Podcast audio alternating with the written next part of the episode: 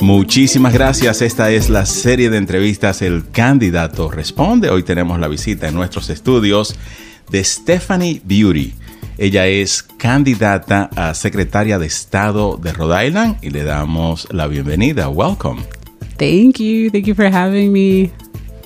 Y también vamos a darle la bienvenida a Alberto Lugo. Él estará interpretando al español las palabras de Stephanie Beauty. Muchas gracias.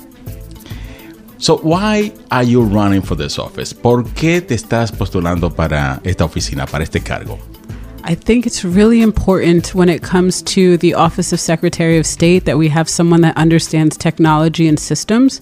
Uh, in my opinion, the Secretary of State's office should be apolitical, meaning that regardless of what party you're affiliated with, you're confident in the voting system and the voting tools that you use.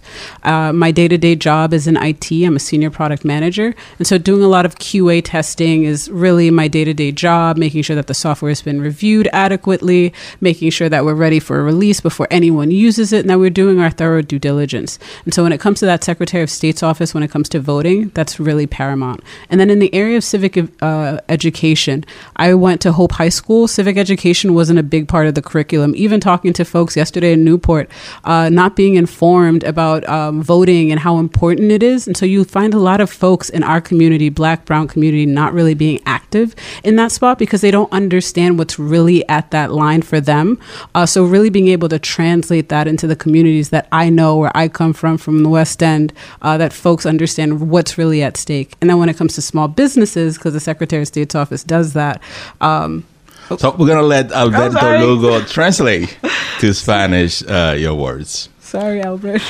Bueno, ella, bueno, ella es bien educada en el sistemas y tecnología y ella se siente que las comunidades como nosotros, comunidades en, en hispana y af, african americano este, necesitan una candidata como ella porque ella es parte de la comunidad, ella se, se ha criado en la comunidad y estudió en Hope High School donde civic Education. civic eh, educación civil fue una de las cosas que ella estudió y fue parte de, de su crecimiento y su entendimiento del sistema.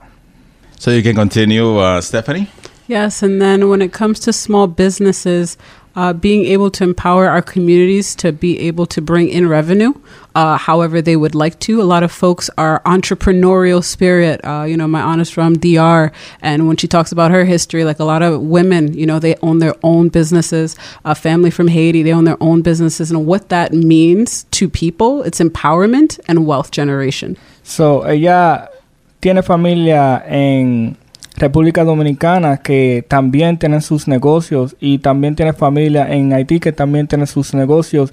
Y es especial cuando tú como una persona eres dueño de tu propio negocio y como y ver el crecimiento de los negocios. O ella le gusta ver la comunidad como la comunidad de nosotros este, elevarse y crecer como nosotros como comunidad So it's really important uh, when it comes to licensing a business. All of that takes place at the Secretary of State's office. I want to make it very easy for folks to open, operate, and keep their businesses open. So that's one thing. So I don't want you to just open it and shut down. I want you to open, stay open, and be able to bring revenue within your community. So todo, todo basado en crecer y tener su propio negocio viene del Estado.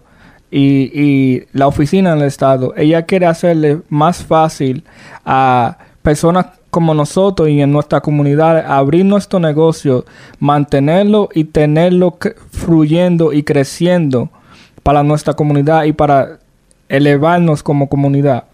Stephanie Beauty aspira a ser secretaria de Estado de Rhode Island. You mentioned family in Dominican Republic, family in Haiti also. Mm -hmm. Tell us your story. Um, Ella acaba de mencionar, usted mencionó familia en la República Dominicana, familia en Haití. Si pudiera en este momento contarnos un poco de su historia. Sure. Um, I was born in Brooklyn, uh, grew up in Rhode Island when my parents split up. Uh, but heritage wise, my parents are from Haiti. My aunt is from DR, from Santiago, uh, spe- uh, specifically from uh, Santo Domingo. Um, from Haiti, it's a combination of Port-au-Prince and Jacmel.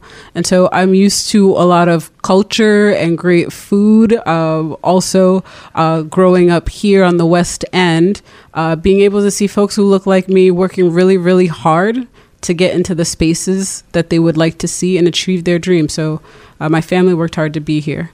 So ella tiene familia en los dos en República Dominicana, su, una tía que vive en Santiago especialmente y tiene familia también en Haití y ella also nació en Nueva York en Brooklyn y se crió aquí en, en Providencia en el lugar de Western, que es mucho conocido como el, el lugar donde la Cranston, Cranston Street, y ella es bien familiar con cómo es la comunidad y la comida de nosotros y la cultura de nosotros. Have you traveled to Haiti and Dominican Republic? ¿Has viajado a Haití y la República Dominicana? I did. I lived in Haiti for a year and a half when I was younger. Um, and I traveled with my aunt and my uncle to Santiago, uh, which was really cool. Uh, we went to vacation in Puerto Plata, which was awesome. But I've traveled many different places. Uh, this past spring, me and my daughter went to Argentina. I've been to Cuba uh, many times before, um, and that's after Obama opened the doors there. So I've, I have a lot of um, deep connection with the Hispanic community because that's uh, so I understand Spanish. My speaking isn't great though.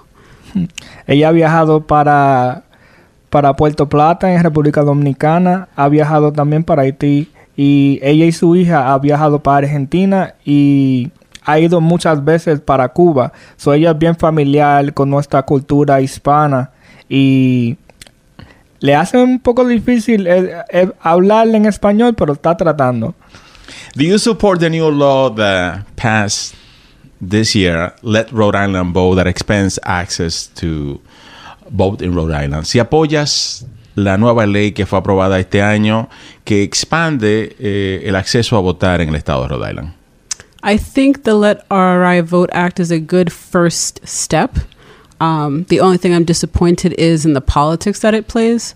Uh, the folks who have been at this place to pass this uh, legislation have taken years to do so, but they've passed it right before election season. And so that's the part that concerns me that we're using voting um, for political games. But I think we can do so much more.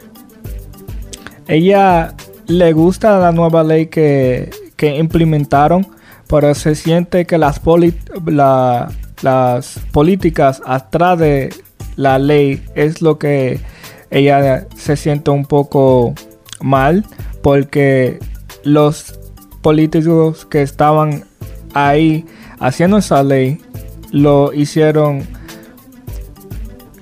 en poco tiempo antes de las elecciones. So, quisiera ella expandir el conocimiento de la ley para la comunidad. So, what will you do different? Or what else will you do? ¿Qué harías diferente o qué más uh, harías?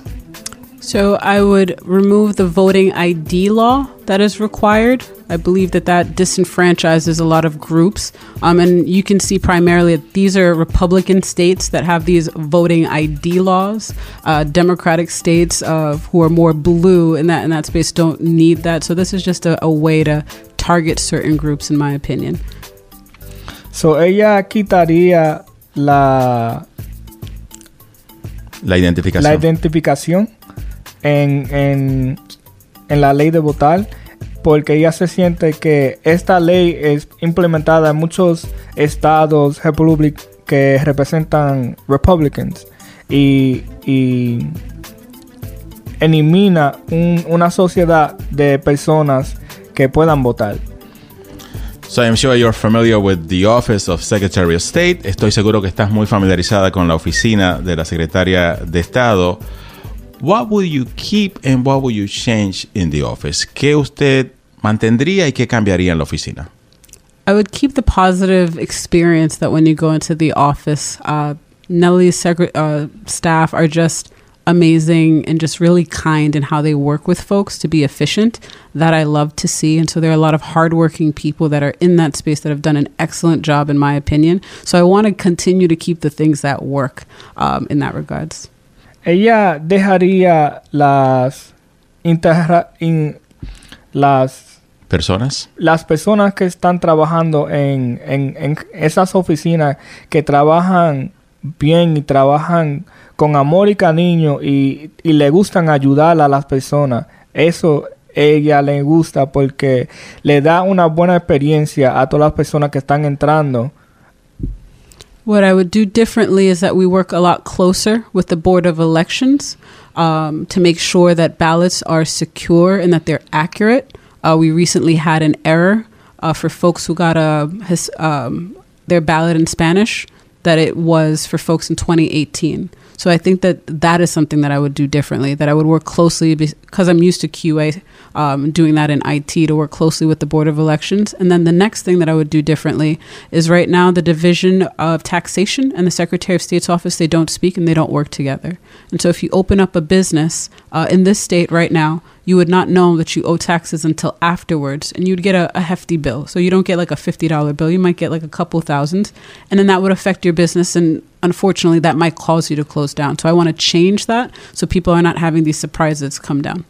Ella trabajaría este, diferente, con las diferentes oficinas y identidades de, de los taxation y the board of elections para eliminar los errores este, que tenemos en los sistemas y hay, ahora mismo en este momento hay diferentes oficinas que son como la oficina de los taxes y la oficina de, de elecciones, que esas oficinas no, no trabajan juntos ni tampoco se comunican.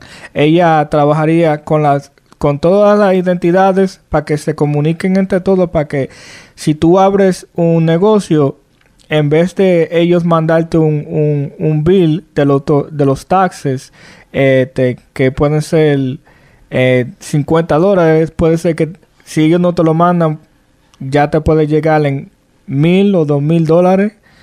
So there are people that are running for governor of the state. Who do you support? Hay muchas personas que se están postulando para gobernador de Rhode Island. ¿A quién apoya Stephanie Beauty? Well, I want you guys to pick your own governor.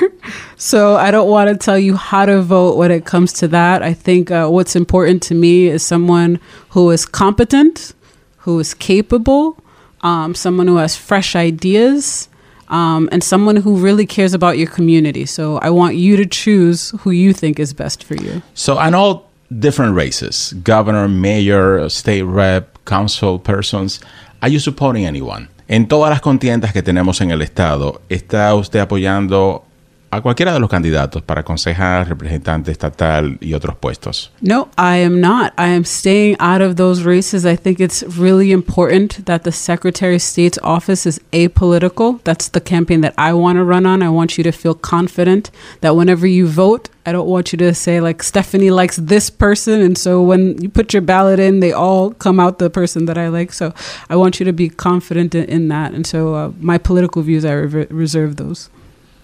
So ella quiere que la comunidad y las personas en Rhode Island piensen y voten por sí mismos y que ella no quiere que ellos se sientan que porque ella está vo votando o está o piensa que un gobernador tiene mejores ideas que el otro, que las personas en Rhode Island se sientan como que Stephanie dijo o tengo que votar por esta persona porque Stephanie le está votando por esta persona. Who is supporting Stephanie Beaute? ¿Quién está apoyando a Stephanie Beaute? Can you name some people?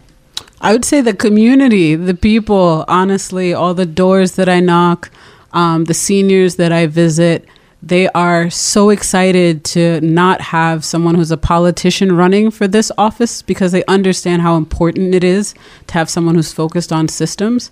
And so the people, I have not met one person that has been a detractor, honestly. Do you have support from elected officials? ¿Tiene usted apoyo de algunos oficiales electos? Um, it would be hard to get elected officials to support a candidate who wants to make sure that the the voting system is uh, neutral. So when you have certain types of things and you have these type of relationships, folks you know want you to do certain things and I and I and I feel strongly against that. And so I'm kind of running a very clean, clear slate as a regular person who knows technology and who just wants to fix that. Ella piensa que políticos ahora mismo, este, ella no sabe arriba uh, en su mente quién está repartiéndola ahora mismo porque ella está basando un sistema y está empujando un sistema que elimina que los que las votos que las que las votos de la persona se quedan neutral. So, ella no quiere que el, los, que haya sistemas en, o errores en los sistemas. So, muchos de los políticos ven eso diferente. So, ella piensa que la comunidad ahora mismo es la que la está respaldando. So it's important to me to work with everyone who is running, whether they're Democrat or Republican, so that way they feel confident that me in that position means that the tool will work. Does the outcome is decided by the people and not by myself. But you're a Democrat. Pero I'm eres totally demócrata. a Democrat. I'm totally a Democrat. Ella es demócrata y ella se siente que ahora mismo las comunidades y las personas que ella ha hablado y, y ha basado sus ideas la están repartiendo. We ran out of time. Stephanie Beauty, quien aspira a ser secretaria de Estado de Rhode Island. How can people get in touch with your campaign? ¿Cómo puede la gente ponerse en contacto con su campaña? You can look me up at Beaute for RI. That's B E A U T E F O R R I dot com. French last name. Yes, Mm, a French last apellido name. francés. I learned French in college. Yes. So people can uh, look you up in your website. What about uh, social media? It's my first name, uh, Stephanie, last name B E A U T E. Once again, Stephanie Beaute on Instagram, Facebook. You can follow me on Twitter. Um, you can find out as much information about the work that I've done beforehand. Muchísimas gracias a Stephanie Beaute. Ella quiere ser la próxima secretaria de Estado de Rhode Island. Gracias por todo. Esta es la serie de entrevistas. El candidato responde. Usted tiene tiempo de votar todavía. Son 21 días de elecciones primarias en el estado de Rhode Island que comenzaron el 24 de agosto y el último día es el martes 13 de septiembre. Asegúrase de ir a votar. Mantenga la sintonía con Poder 102.1 FM. No se despegue.